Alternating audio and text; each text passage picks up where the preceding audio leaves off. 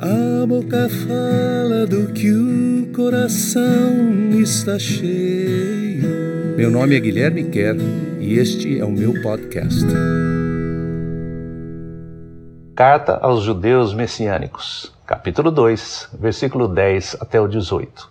Conhecida carta aos Hebreus. Hoje nós vamos estudar um pouquinho sobre identificação e identidade. Identificação é aquilo que Jesus fez conosco. Ele se identificou com a nossa humanidade quando ele veio como sendo Deus, se tornou homem, habitou entre nós, morou entre nós, assumiu sobre si, levou sobre si as nossas dores, as nossas enfermidades, as nossas tristezas, levou sobre si até a nossa própria condenação e a nossa morte. Ele tomou a nossa morte e nos deu a sua vida, não é isso? Isso é identificação. Identidade é aquilo que ele revela quando ele se identifica conosco, porque ele vem da parte do Pai, ele é filho, com uma singularidade, um filho como nenhum outro filho é. Então ele vem com essa a identidade que faz parte do seu próprio DNA e ele, ele estampa essa identidade na nossa vida quando ele se identifica conosco. Então o texto nos diz assim: nada mais apropriado do que aquele para quem todas as coisas existem e por meio de quem todas as coisas se sustentam, ao trazer para sua luz radiante muitos filhos e filhas, aperfeiçoasse por meio dos sofrimentos o príncipe da sua salvação. Ou seja, ele está falando de Deus, aquele que nos que, para quem todas as coisas existem, que sustenta todas as coisas pelo seu poder, pela sua palavra, na medida em que, ele traz os seus filhos, aproxima os seus filhos da sua luz radiante, ele aperfeiçoa, através dos sofrimentos, o príncipe da salvação. Então, o príncipe da salvação é Jesus.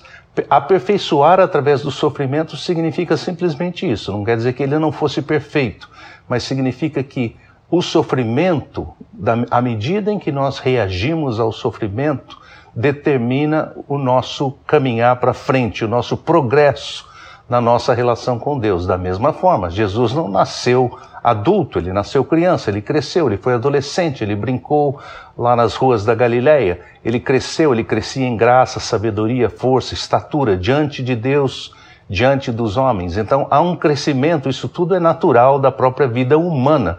Quando Jesus se identificou conosco como homem, ele assumiu todas essas coisas e ele foi aperfeiçoado por meio da maneira como ele reagiu ao sofrimento, assim como nós. A maneira como nós reagimos ao sofrimento determina se nós vamos estar nos aproximando de Deus ou nos afastando dele. Muito bem, porque todos pertencem a um só Deus, tanto aquele que santifica como os que estão sendo santificados. É por isso que ele não se envergonha de chamar cada um de nós de irmãos. Então, aqui de novo, a questão da identificação.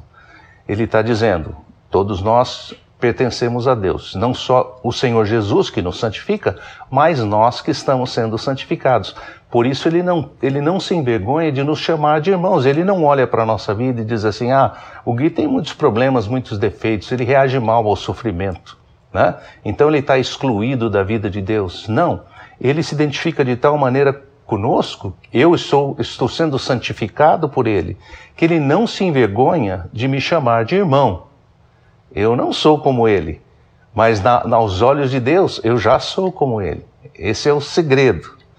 E Ele diz assim: Eu vou revelar a tua identidade, o teu nome aos meus irmãos. E no meio da comunidade vou cantar os teus louvores. Isso é palavra de Jesus. Jesus está dizendo para o Pai: eu vou revelar a tua identidade para eles e o teu nome aos meus irmãos, estes que eu não tenho vergonha de dizer que são os meus irmãos, e no meio da, da comunidade vou cantar os teus louvores. Então é interessantíssimo aí que é a identificação cria essa identidade. Na medida em que Jesus se identifica conosco, ele vai nos trazendo para perto do seu próprio DNA. Ele revela a identidade do Pai, ele revela o coração do Pai, ele revela o nome. O nome, biblicamente, significa o caráter. O nome de alguém era o seu caráter, aquilo que a pessoa é de fato. Eu vou revelar o teu nome aos meus irmãos. e no meio da comunidade vou cantar os teus louvores. Isso aí é mais lindo ainda, porque aí nos leva para uma outra área da adoração, dos louvores, quer dizer, na medida em que ele nos vê identificados com ele, isso alegra o coração do Senhor. Não é? Isaías capítulo 53 diz assim que ele vai olhar para o trabalho penoso da sua alma e vai se alegrar profundamente. Em outra ocasião, ele disse isso: somente nele eu vou confiar, quer dizer, em Deus. E uma outra vez ainda falou assim: olhem aqui para mim, junto com os filhos que Deus me deu. Então, às vezes ele nos chama de irmãos, às vezes ele nos chama de filhos, mas em qualquer uma dessas ideias, o que ele está querendo dizer é que ele se identifica profundamente e não tem vergonha nenhuma de nós.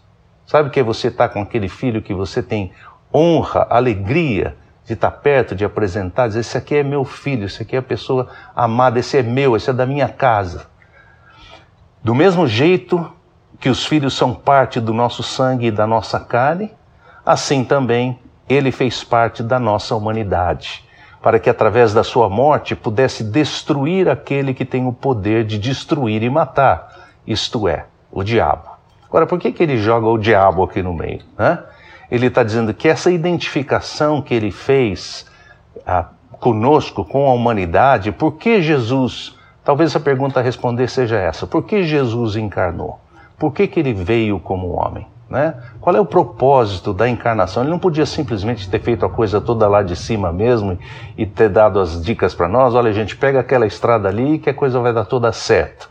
Não, ele se identificou conosco, ele assumiu a nossa humanidade, se fez sangue do nosso sangue, carne da nossa carne, para que através da sua morte, como homem, pudesse destruir aquele que tem o poder de matar e destruir, isto é, o diabo. Ou seja, o diabo não podia destruir a Deus e não, podia, não poderia destruir a Jesus como Deus, enquanto Deus apenas. Então Jesus assumiu a nossa humanidade para que ele pudesse quebrar, através da sua morte, o poder que o inimigo tem de matar e de destruir. Entende? Essa é a jogada. Ele veio como homem para que o inimigo viesse contra o homem, porque o inimigo pode destruir o homem, mas não pode destruir a Deus. Então Jesus vem como homem para que o inimigo venha contra ele e Jesus, na sua carne, vença o inimigo. Dessa forma, ele liberta aquele, aqueles que, por terem medo da morte, passam a vida inteira escravizados, porque com certeza ele não assumiu a natureza de anjos, mas a natureza da semente, do descendente de Abraão. Ou seja, ele está dizendo aqui, ele fez tudo isso porque ele não veio como Deus e nem como anjo para lutar contra o inimigo.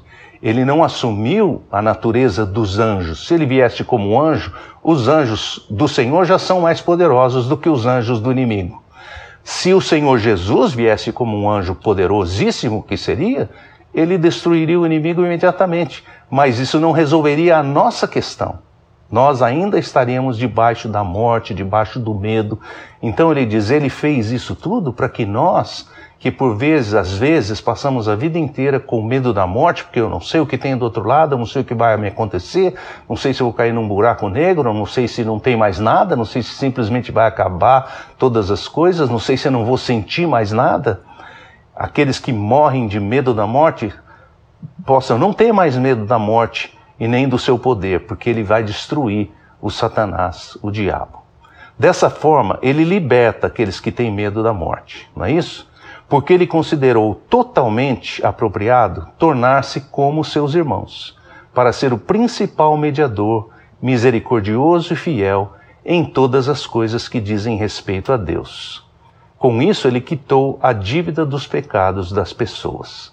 Então, o que ele quer dizer aqui é o seguinte: ele se sentiu totalmente à vontade, como ele está à vontade para não ter vergonha de nós, para nos chamar de irmãos, para nos chamar de filhos. Ele assim: ele tomou, considerou totalmente próprio tornar-se como os seus irmãos. Uma pessoa semelhante a nós, sujeita às mesmas situações, às mesmas tentações. Ele diz assim: para que ele pudesse ser o mediador, aquele que faz a ponte, aquele que faz a, a ligação mediador misericordioso e fiel em todas as coisas que dizem respeito a Deus. Com isso, ele quitou a dívida dos pecados das pessoas. Por quê?